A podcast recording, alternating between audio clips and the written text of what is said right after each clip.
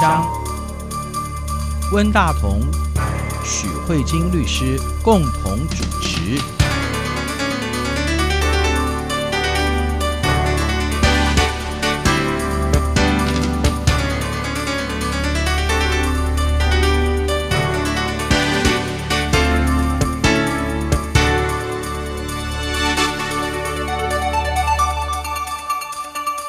这里是中央广播电台两岸法律信箱，我是温大同。各位听众朋友，大家好，我是许慧晶许律师。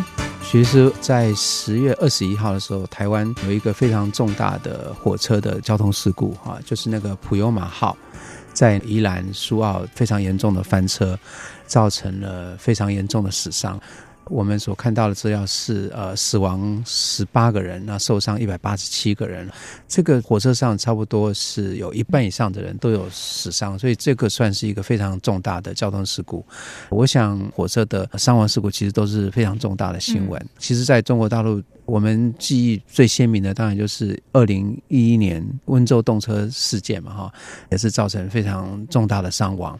不管是火车的伤亡，或者交通事故的伤亡。基本上都是大众所关心的嘛，然后在这当中所牵涉到的法律问题，大致上就是就责的问题。第二方面就是赔偿的问题哈。嗯，所以今天许律师就是要跟我们谈谈这两方面的话题，是不是？嗯、对啊，我想说，在这个重大的交通事故里面，嗯，其实像如果我们最近关心台湾的新闻的话，嗯，我们就可以看到。所有人在这个事故的当下，新闻就开始追问这个司机，对，什么时候清醒？嗯、那呢，在司机清醒之后，我们很快就看到司法单位是对这个司机进行交保。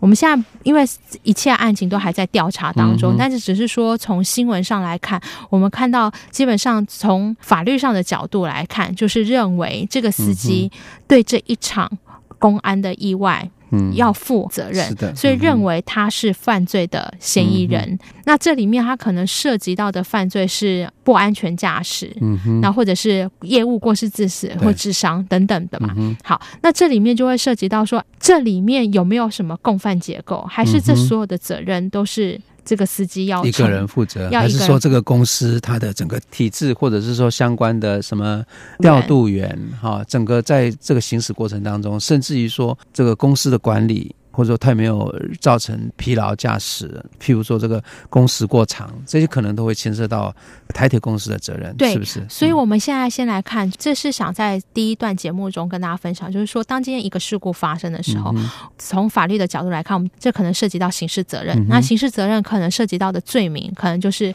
业务过失。嗯、那这个业务过失，这个司机本身是不是有故意造成业务过失的情况？啊、嗯，或是过失造成业务致死？致伤的情况，所以我们可以看到所有的焦点都在讨论，是司机一个人疏忽的行为导致这一场出轨的意外，还是说其实司机只是其中一个？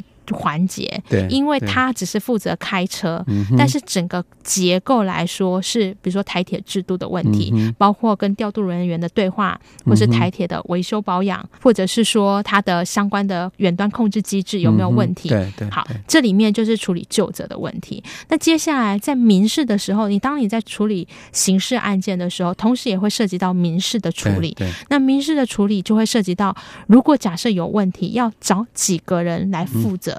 一样的道理，对，嗯，好，那因为目前的案件来看，因为我觉得这个才刚事发没多久，所以我们基本上目前从新闻上可以看到的，都还是在处理最前面那个前端，就是就责原因。嗯、对，就责当然最主要就是要先查清楚事实嘛，哈，嗯，对，所以我们所看到就是在事情发生的时候，依然就是有检察官到现场嘛，哈，然后他会把。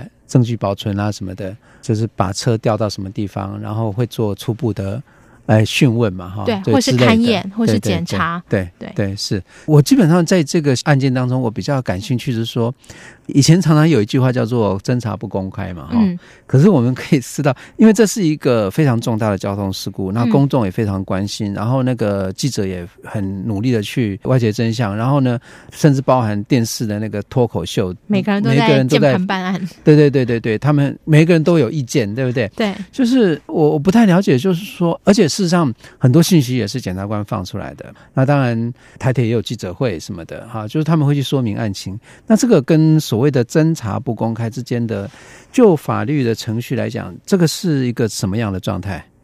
我觉得侦查不公开是对被告而言没有侦查不公开。侦查不公开是对一个国家机关的一个约束的方式，啊、当然它有很多重点的方式。说我的侦查方向我没有必要让被告知道，嗯、因为你如果知道，你就会去湮灭证据。对，可是这个是一个社会事件，嗯、所以新闻记者可以依照他可以采访的方式来报道，嗯、这没有问题。嗯、可是你会发现一个非常有趣的情况，就是不论新闻记者怎么报道，嗯、我们还是没有办法具体的从检察官那边获得到更精确或更进一步的资料，嗯，我们可能只会听到检察官说相关的出事原因还在调查，嗯哼，或者是我们可能会听到说。已经有录音影像出来了，哦，司机在事发之前前四十三分钟都不断的在求救，哎、可是好，那但是对话的内容是什么？嗯哼，你可能没有办法知道，啊、是，所以这也是一种某种程度上的侦查不公开，嗯、因为毕竟你涉及到重大事件里面，我觉得会有一个很大的问题，侦查不公开是侦查的方向跟调查的结果不公开，可、是不代表媒体不能报道，因为人民还是有知的权利。嗯、如果你所有东西都不公开，就会。产生一种黑箱作业，是有没有一种可能性，就是说，因为检察官在他在调查的过程当中，他的权力比较大嘛？我的意思说，他的调查权比较大，对，不是比较大，是很大。对，所以我的意思是说，他所认知的事实。嗯，可能会跟记者所认知的事实不太一样，或者媒体公众所认知的事实不太一样，对不对？会有产生这样的一个误差，对不对？对，而且一定是会的，哦哦哦，因为我觉得每个人都是就他自己所见所闻在评论。你的那个资讯越完整的话，你可能你的思考方向就会更完整。嗯嗯嗯，那如果你只有片段，比如说我们从新闻看到就是断裂的车厢，对，然后呢受伤的情况非常严重，那你可能就只能就这样的方式来报道。嗯、但是我们可以看到，就是说。为什么检察机关或许可能知道媒体有报道可能跟事实有所出入的时候，嗯、为什么没有积极澄清？嗯、我想这就是侦查不公开。啊、因为如果做积极澄清，别人就知道你现在侦查进度到哪里了。啊啊、对对对，就是说检察官发现的事实是什么了？对对对，这就有点呃透露了案情的。对啊对啊。对可是我觉得现在台湾正在很努力的站在做这一个方面的平衡，因为你想想看，我们如果从宜兰地方法院发出来的。法院新闻稿里面简单的描述，被告讲了说：“我确实知道。”关了这个 APT 的这个闸门以后，会有意识到这可能会产生问题。他用了被告讲的这几句话来主张说：“哦，可见你真的是也知道会有产生这个业务过失的情况。”但是再详细的没了。OK，那所以我觉得我们台湾现在已经嗯，在某种程度上已经比以前好很多，就是至少在侦查不公开跟民众知的权利，好已经有做一点平衡了。因为这个是大家上网就可以看到，法院有新闻稿出来。不论事实到什么程度，可是至少你可以知道法院的那个一些相关的流程。对对对。好，这是第一个关于责任救责的部分。那第二个，我们就会进入到民事的部分，嗯、因为我们会发现这里面的新闻有非常多的角力。嗯、我们可以看到台铁一开始的发言，嗯、他会很多的心力都集中在这个司机身上，嗯、那就会告诉你说，哦，可能是因为司机操作不当。对。但是随着后续。挖出来的话，大家就会开始问：哎，如果假设今天是司机，那台铁公司要不要负责？嗯、那这里面就开始追责任。那以台湾的侵权行为法来说，我们现在是进入到一个民事的讨论。嗯、那我想这个地方有比较多台湾跟中国大陆有一点不太一样的侵权责任的部分，嗯、所以也可以跟听众朋友分享。是就是在台湾的时候，谁要负责这件事情非常的重要。嗯、因为如果最后鉴定出来的结论是司机要负责的话，嗯、那在台湾的话，诉讼是这样子进行的。嗯、哼假设我今天是受伤的伤患，我就会同时对台铁公司加上。司机一起提告，是。那呢，我会主张，就是因为我坐台铁的车，对，然后导致我受伤，嗯、所以我跟台铁公司之间是有一个旅客运送契约，所以台铁公司因为没有安全驾驶导致我受伤，所以台铁公司应该赔我。嗯，这是第一个，依照契约责任来主张。嗯，对。第二个，我同时会告台铁公司。跟这个司机侵害我人身的权利，嗯，因为侵权行为嘛。那这时候台湾的侵权行为法就是说，受雇人也就是这个司机在执行业务过程如果有疏失的时候，嗯，这个受雇人也就是这司机要赔我。嗯，但是呢，受雇人的公司如果在监督上有一些疏失的话，嗯，公司也要连带的。负责，嗯哼，所以你就会发现，台湾真正在追责任的是追谁？追司机嘛。公司只有在监督有过失的情况之下，嗯、一起连带负责、啊。好，所以呢，如果是在台湾，依照目前的状况，这些受伤的旅客可以分别从侵权行为以及契约责任来分别向台铁公司以及司机，来要求。赔偿的责任，对，好，这是第一点。那第二点的部分呢，我们就要看这样的一个情况，在中国的话，如果假设是在中国的法律上会有什么不一样？首先呢，台湾的部分契约责任跟侵权者行为是可以同时来做请求的。那法院会依照你的请求，觉得哪一个主张对你比较有道理，用那个方式判，因为避免说你两个请求都可以，那你不就？Double 赚钱，他、只会准一个。OK，好，那中国的话就很明确，就已经有约定了。嗯、你今天以台铁公司来说，台铁公司可能同时有契约责任，也同时有侵权责任。嗯、中国的法律就好，很明确告诉你说，契约跟侵权你只能选一个。哦，有 A 就不会有 B 哦，所以如果你现在请求契约责任的话，那大概就是旅客运输责任，你没有把我安全的送回家，你哎把我送到出了车祸嘛、嗯嗯？那如果你选择契约，你就要放弃侵权；嗯、如果你选择侵权。你就要放弃契约、嗯，那这个最大的差别差在哪里呢？嗯、差在说，如果你选择契约的话，你只能就你的损害请求赔偿，但不包含精神上损害赔偿。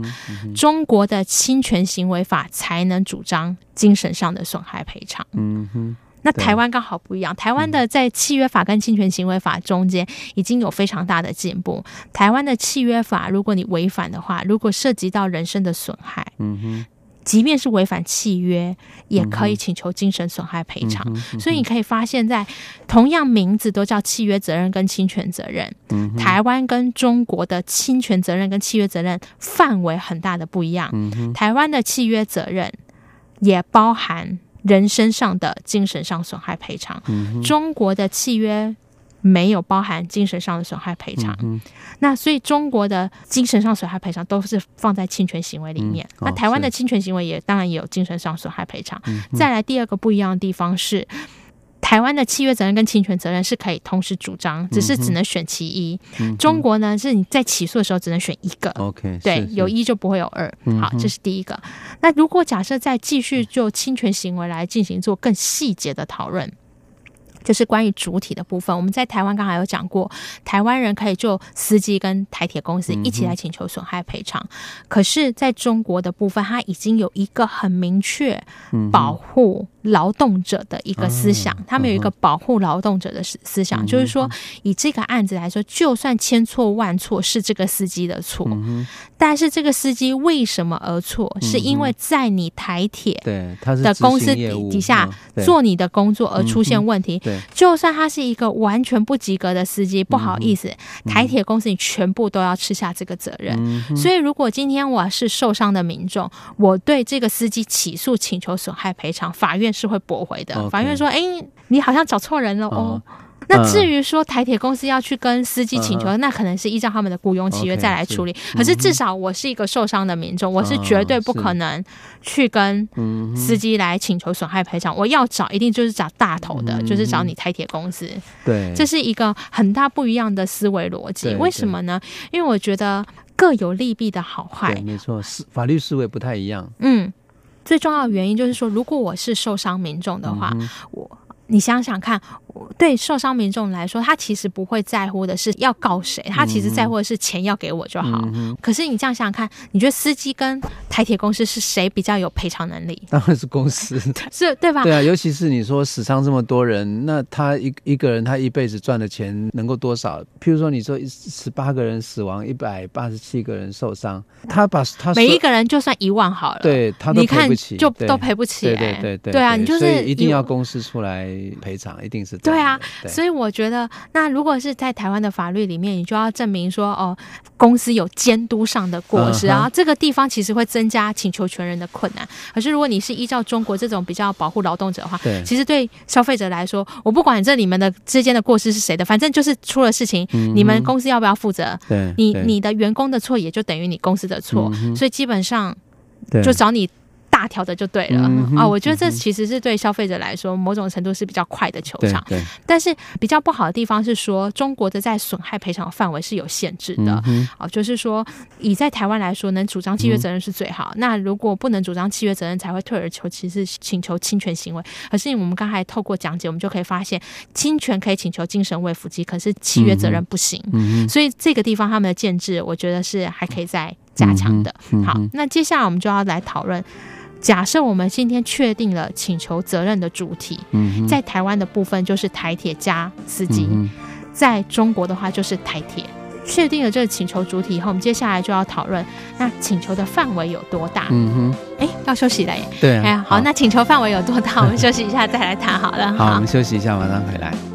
火车一班又一班，有人北上，有人都南。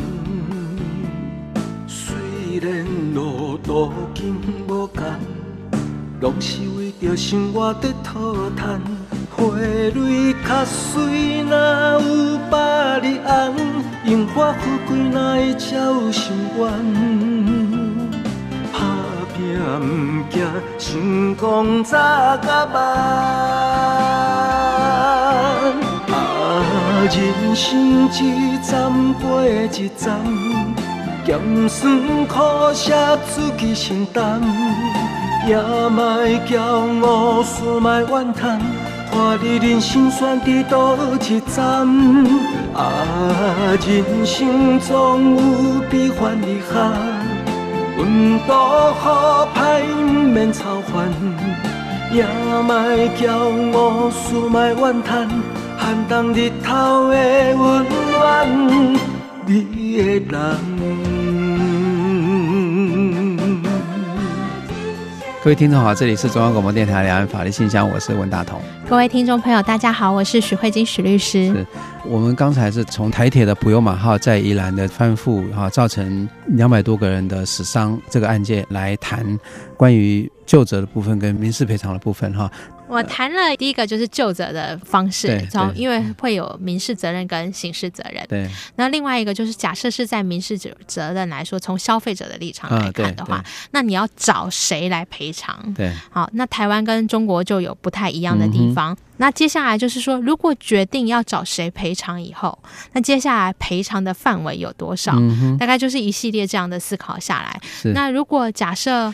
今天这个状况是这样子，你今天受伤的话，我们现在谈赔偿，我们要先了解法律上赔偿是一个什么样的概念。啊、是是因为为什么？因为我看到台湾的新闻有提到说，受害者，嗯，他非常的愤怒，嗯，因为他对于台铁公司说，如果你要请求赔偿，请你减负相关的。医生开的证明，对受伤的单据，嗯、支付的医疗费用，对你才能来跟我请求赔。实报实销，实报实销。受害者就非常愤怒，说：“嗯、我都受伤了这么严重，对你还要再叫我去弄这些行政的事项？”对，对，对，然后就好像很不愿意赔这样子。对对对，然后会觉得台铁公司好像很没有诚意。嗯、那这最主要的原因是为什么呢？因为是台铁公司在第一事发的过程，好像就有给予每个受害人好像有五千元的慰问金，对对对，所以消费者或是受害者就会觉得说，你台铁公司碰到这么大的问题，你没有跪下来谢罪，嗯、还要要我减负单据才要赔，这是多么傲慢的态度。好，那我觉得情绪是一回事，可是我们如果从法律上的角度来看赔偿这件事情，它就是一个四个字的概念，就是要损害填补。嗯哼，然后损害填补呢的最高指导原则叫做回复原状。嗯哼，所以基本上如果你把它想象成是一个马路的话，马路如果今天有一个地方挖了一个洞，那填补的原则就是填回跟原来一样平的，你不能填回来变凸的，我就变越来越多钱，这样这个是不太可能的。所以他才有实报实销的要求。对对，那基于填补原则，他就要告诉你，就你要证明跟他讲说，那到底你有多少的损失？损失，那你要提供单据，好让我帮你透过金钱的方式帮你填回。在你没受伤之前的那个状态，嗯、所以这个是损害填补的原则。那接下来就很可能就会有人提到说：“哎，我受伤的是健康，哎，嗯、健康是大家不是说金钱买不到健康吗？啊啊、那你要怎么填补回来呢？啊、那所以这里面就会涉及到我们怎么样去决定你的健康权受到损害啊。嗯呃”每一个人可能或多或少会受一点伤害，会感冒。嗯、那这个东西随着时间的经过，还有医疗的救护，可能会变好。对所以这里面就会有台铁公司说，请你减负医疗单据的部分。那接下来你就说，可是万一我是断了一条腿，嗯、这个腿永远不可能再生出来了。你说头发掉了还可以再生出来，嗯、但是如果你说腿，断了以后，可能真的生不出来了。那万一也接不回去呢？对啊。好，那这时候你就说，我的损害根本已经不是医疗可不可以治得好的问题，是完全治不好。那这时候我们就会有一种损害的方式，叫做劳动减损能力的损害赔偿。比如说，你今天你是一个小客车的司机。嗯腿对你来说非常重要，为什么？因为你是专门要踩刹车的。对，如果有一只腿断掉的话，可能会影响到你这个职业。好，那他就会看，哎，那你这个部分，假设腿的断掉，对于你的劳动力的减损是多少？好，假设是四十 percent。嗯哼。法律上就会认为说，假设你一个月可以赚三万块，嗯。减少了四十 percent，那就代表你每个月都损失一万二的钱。嗯那依照你做到退休年龄，每个月一万二这样的去填补你，嗯、那这种是劳动减损的方式。这个就必须要透过医疗的开具的证明，证明你到底多少的劳动力减损，嗯、再依照你现在目前的薪资状况，嗯、然后呢算到你退休为止劳动力减损的方式。嗯、那另外一个就是在受伤期间中。我们看到新闻，好多人都还在医院里面休养嘛。嗯、对。那你大概这个时候，大概原则上是没有办法去上班的。班对。那所以这种就是误工费，误工费的补偿。对。误工费也要实报实销，对不对？对，误工费也要实报，要请雇主出具。嗯，是。所以薪水高的人能够得到的补偿比较多一点。会比较多。我告诉你，这个最悲剧的是什么呢？最悲剧的是你从事的是没有。固定发放薪资的，啊、比如说我以前处理过那种拾荒的老人嘛，嗯、他们其实如果做起来也还蛮多钱的，一个月有可能有到四五万的收入。我听我的客户说，但是问题是，他完全没有任何证明。对，谁知道你是拾荒一个月是一万块还是四五万块？所以他就没办法证明说他的薪资有多少。所以那那这个赔偿是怎么怎么计算的呢？这里面就会看一下。有些的时候完全没有办法证明，我们就会依照啊、呃、行政院主计处会依照每一个县市每一个人的收入做一个平均的统计表。那如果比如说以台北的话，嗯、目前的话是一个月大概两万八。嗯，是。嗯，那如果说游手好闲的人，实际上他没有工作的人，他可以申请误工费吗？他就没有办法。对啊，所以误工费的前提就是你真的有误工嘛？嗯，对啊，所以这就回完全回到刚刚我们讲的，就是填补原则。对，好，那接下来还有一种填补的原则是比较比较辛苦的，就是如果你受到惊吓而感到害怕，我想最近医院里面应该有一群非常多的就诊人士是那什么叫做急性创伤症候群。对，那这种精神上的损害呢？嗯，要怎么填补？这不是我去医院挂号挂多久的，那这个就是一个纯粹就是精神上损害赔偿。那精神上损害赔偿，这就真的是法律上最大的困难题，嗯嗯、因为每一个人的精神状况怎么样赔偿，可能真的是就不晓得。那目前来说，我觉得这个地方是法律上的一个黑数。嗯、为什么？因为精神上损害赔偿真的很难认定，所以大概就是法院横着着判。哦、那他会用什么方式来判断呢？他会依照你。的社会经历、学历经验，然后呢，每个月赚的薪水来评判他觉得你会遭受到 有多少的损害。对，对对，我觉得其实这也蛮不公平的，但是好像也可以大概理解一些想法啦。对，那这里面，所以基本上我们在损害赔偿里面大概就是这几类，嗯、但是这里面新闻里面有提到有死亡的患者，嗯、那死亡患者的损害赔偿就不太一样了。嗯、死亡患者的损害赔偿。因为他已经死了，所以基本上他没有办法跟你请求什么医疗费用。嗯哼，所以他接下来他请求的费用就是可能可以实报实销，就是丧葬费用。因为这个人的死亡会带给其他的家属伤害的话，是家属可以本持着家属的伤痛来向台铁或者是这个司机来请求精神慰抚金。可是如果你今天是受伤的话，伤者也可以请求精神慰抚金。那身为你的家属，看你受伤也感觉到痛苦，嗯、同时也可以请求精神慰抚金。所以你请求的精神慰抚金对象会变大。嗯、那这个部分我想要跟他大家提一下，就是像像台湾，就是因为这样，所以早年这关于砂石车发生交通事故的时候，早年的砂石车司机就有流传一个：既然如果撞到人，就把那个人给碾死。嗯、对对，这个就你可以发现，这个法律的制度啊，会影响到一个人的行为做。为、嗯、我们刚才看到死者，就是死者没办法请求精神慰抚金，嗯、至少这一笔钱是省下来的，嗯、所以才会有产生就是撞死人就把人碾死吧，对对，嗯、类似像这样子，而且他后续的劳动力减损，嗯，然后你要陪那个人陪到退休、欸，哎，所以这里面就会涉及到说，如果我们对于精神慰抚金的。金额的横着都是像以台湾来说都是偏低的话，嗯、我觉得某种程度上是法律在指引别人做一些法律原本没有想要大家做的，嗯、也有一种变相的操作，或是钻法律的漏洞。对，好，现在还是这样吗？现在的话，其实还是哎、欸，嗯哼，对，因为我们现在法律还是没有改变。嗯大概是类似这样这样，只是说现在我觉得比较好的地方是，大家开始透过保险的机制对转换，所以即便像这个台铁这个事故发生，我们也都是在启动这个相关的保险机制，嗯嗯、透过这种保险理赔的方式啊，对，来来处理，不然谁谁，你想看台铁公司也有可能无法负担的情况。哦、我们之前复兴复兴航空就是这样啊，后来就破产了。哦，他没有保险吗？没有，他的保险金额不够。哦，是。对，然后伤亡人员太多，所以只经过，而且好像连续两次空难的样子。是是是。对啊，对，所以他就破产了。对，这这个就是一个透过保险机制转嫁，是一个非常重要的状况。嗯。那最后再提到，就是因为看到新闻里面有提到一个受伤的旅客。哦，这一次就是普悠玛号这个事件当中，所有的死伤者。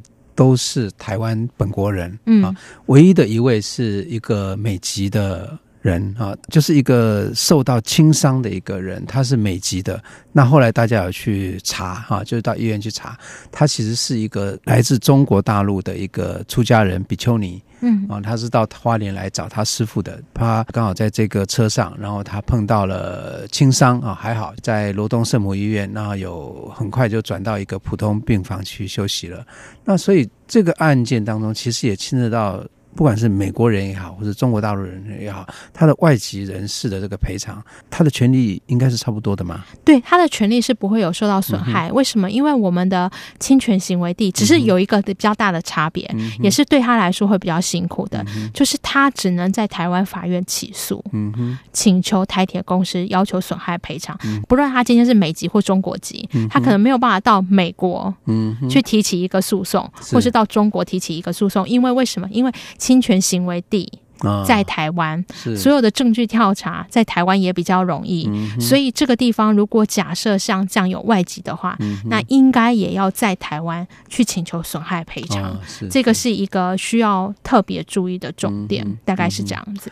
我们知道过去也有很多大陆的旅客到台湾来，哈，就是旅游的时候也碰到了有一些旅游的事故，那也造成死伤。然后后来的话，就是有可能有一些赔偿的状况嘛，哈，甚至有时候他们的家属如果死亡的话，就他们家属来来处理嘛，对，这些事情其实还也也牵涉到两岸之间的这些交流跟互动，对对啊，对。那嗯，我们因为今天时间的关系。所以可能只能在这个部分。如果关于旅游的话，也许未来我们有机会再更深入探讨两岸旅游的相关的交易跟纠纷。嗯，那今天时间的关系，我们只能就这个侵权行为法谈，暂时讨论在这里。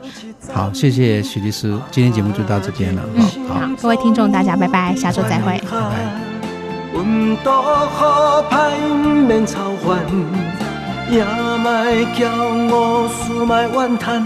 寒冬日头的温暖，你的人。啊，人生一站过一站，咸酸苦涩出去承担，也莫骄傲，输莫怨叹。看你人生选伫倒一站，啊，人生总有悲欢离合，运道好歹不免操烦，也莫骄傲，输莫怨叹，寒冬日头的温暖，你的人。